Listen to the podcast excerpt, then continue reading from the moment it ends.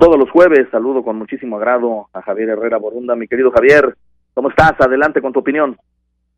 Buenos días Luis, gusto saludarte como cada jueves. La gran noticia esta semana fue el anuncio de que el Reino Unido ya autorizó el uso masivo de las vacunas del laboratorio Pfizer en contra del COVID.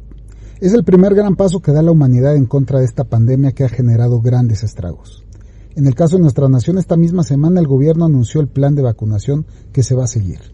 A partir de este mismo mes y hasta el primer trimestre del 2022, se contempla se alcanzará una cobertura en la vacunación de al menos del 75% de las personas mayores a 16 años. La primera fase que abarca desde diciembre hasta febrero del 2021, por obvias razones y en reconocimiento al esfuerzo de miles, empezará con el grupo de trabajadores de la salud.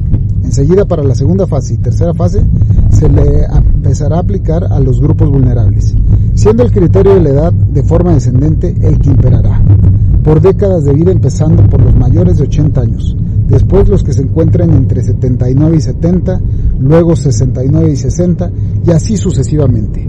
Se estima lleguen al país 250 mil dosis de la vacuna a finales de este mes.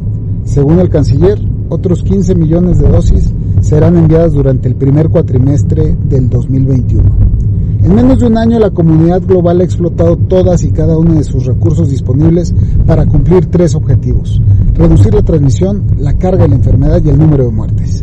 Vienen retos logísticos para el país. El manejo de la vacuna es clave. Mantener la cadena de frío. La periodicidad de la aplicación no será una tarea fácil, pero tenemos que lograrlo. No olvidemos que no es una cura, es una vacuna y es un elemento más que junto con la sana distancia, uso de cubrebocas, disminución de la interacción social, lograrán por fin achatar la curva del contagio. El llamado es a que este fin de año seamos responsables. Sí, celebramos la llegada de un aliado más, pero actuemos con responsabilidad. De nosotros depende recuperar nuestra vida al lado de nuestros seres queridos.